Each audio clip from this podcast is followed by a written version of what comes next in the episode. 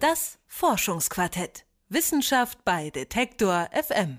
Die künstliche Intelligenz, die ist in vielen Bereichen schon schlauer als wir. Beim Schach schlägt sie uns schon lange. Und auch in der Medizin ist sie präziser. Das hat eine Art Wettbewerb gezeigt am Deutschen Krebsforschungszentrum. Da sind 157 Dermatologinnen und Dermatologen angetreten gegen einen Algorithmus. Sie sollten auf 100 Bildern beurteilen, ob es sich um schwarzen Hautkrebs oder ein Muttermal handelt. Und das Ergebnis hinterher war eindeutig, der Algorithmus war deutlich besser als die Hautärztinnen. Werden wir also beim Dermatologen überhaupt noch bald von einem Menschen untersucht oder bedient der nur noch die Technik und steht daneben? Darüber spreche ich mit meiner Kollegin Marisa Becker. Sie hat sich mit Dr. Titus Brinker, selbst Hautarzt und Leiter der Studie, unterhalten. Hallo Marisa. Hey. In der Studie wurden ja Ärzte von der künstlichen Intelligenz bei der Beurteilung der Bilder relativ klar geschlagen. Wenn ich jetzt zum Hautarzt oder zur Hautärztin gehe, schaut er sich meine Haut ja nicht auf dem Bild an, sondern in echt. Inwiefern sind das denn dann überhaupt realistische Bedingungen gewesen bei diesem Wettbewerb? Also tatsächlich ist ähm, diese Beurteilung von Bildern relativ nah an der, sagen wir mal, Arbeitsrealität oder am Arbeitsalltag von äh, DermatologInnen dran, denn die arbeiten mit Auflichtmikroskopen. Also das bedeutet, dass im Gegensatz zu diesen typischen Labormikroskopen, die man kennt, das Objekt nicht durchleuchtet wird, sondern eben angeleuchtet wird und äh, dadurch betrachtet der Dermatologe oder die Dermatologin eben auch eine Art Bild.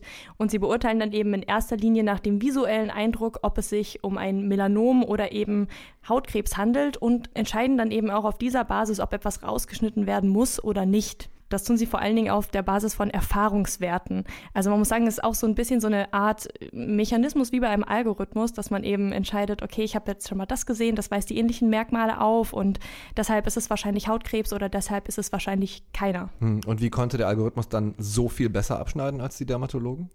Darüber haben die Wissenschaftler ein paar Vermutungen, und zwar einmal, dass der Computer optischen Täuschungen nicht unterlegen ist. Und zweitens ist der Algorithmus eventuell auch in der Lage, einzelne Pixelanordnungsmuster zu analysieren, die wir überhaupt nicht wahrnehmen können, weil unsere Sehkraft, also unsere Auflösung im Auge quasi, ähm, einfach zu schlecht ist. Aber es sind beides, wie gesagt, Vermutungen, die sind noch nicht belegt. Was aber auf jeden Fall eine große Rolle gespielt hat, ist das Training. Der Algorithmus wurde nämlich vorher mit 12.000 Bildern äh, gefüttert und Computer vergessen ja bekanntermaßen nicht. Allerdings sagt äh, Studienleiter Dr. Titus Brinker, dass man die genaue Ursache nicht benennen kann. Das genauere Warum wäre ja zu verstehen, ähm, an welchen genauen Eigenschaften das Netzwerk das denn ausmacht. Aber das ist eine Fragestellung, die ist extrem komplex. Das nennt man auch das Blackbox-Problem bei künstlicher Intelligenz. Ähm, das Blackbox-Problem beschreibt im Prinzip, dass äh, die Weitergabe von ähm, Informationen innerhalb dieses neuronalen Netzes, also wenn es sich quasi, wenn man es quasi trainiert, so abstrakt ist, dass sie ein Mensch nicht verstehen kann. Und dieses Blackbox-Problem ist ebenso ein ganz grundsätzliches Problem in der künstlichen Intelligenz, weil die KI in dem Moment über das, was wir als Menschen überhaupt begreifen können, einfach hinauswächst und äh, sie macht sich quasi selbstständig, könnte man sagen, oder lernt eben selbst dazu. Hm. Was aber relativ klar ist, ist dann das Ergebnis, nämlich ganz am Ende, die KI ist deutlich präziser als die Ärzte und Ärztinnen. Inwiefern beeinflusst das jetzt die Arbeit der Dermatologen? Ich habe ja eben schon mal gefragt, äh, haben wir bald nur noch Technik und der Mensch steht daneben oder wie sieht das aus? Brinker sieht in der künstlichen Intelligenz vor allem eine Ergänzung zur Diagnose durch einen Arzt. Ich glaube einfach, dass die ähm, Algorithmen die Arbeit von Dermatologen genauer machen können und dadurch viel unnötige Prozeduren ähm, und viel unnötigen Schaden verhindern. Also Sie müssen ja überlegen, jeder Patient, der da falsch diagnostiziert wird, geht entweder mit einem Krebs nach Hause, was gravierend ist, oder er bekommt eine unnötige OP, was ebenfalls gravierend ist. Und viele Krankheiten sind ja auch oder leben ja auch eben davon, dass man sie früh erkennt. Und schwarzer Hautkrebs ist bei den 20- bis 30-Jährigen immerhin die Krebsart, die am häufigsten zum Tod führt. Deshalb sind verlässliche Diagnosen auf jeden Fall sehr wichtig. Also arbeiten Ärztinnen und Algorithmus in Zukunft zusammen und wir werden weiterhin von Menschen untersucht. Genau, also der Algorithmus ist im Endeffekt eine Art äh, Assistenz, könnte man sagen. Übrigens auch in anderen medizinischen Bereichen, zum Beispiel in der Radiologie, da wurde das schon vor fünf, sechs Jahren erprobt und auch heute ist da immer noch der Algorithmus die Assistenz.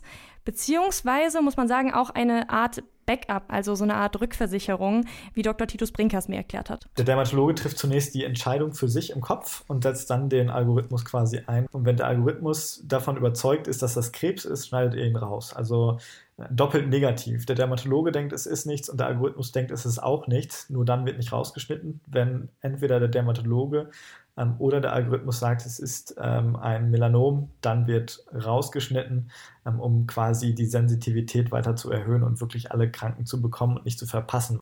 Denn bislang ist es so, dass der Algorithmus eben nur Melanom und Muttermal unterscheiden kann, also wirklich nur diese Differentialdiagnose, also nur diese beiden. Aber es gibt natürlich noch viele weitere Diagnosen, die da theoretisch in Frage kommen und da reicht der Algorithmus eben nicht aus.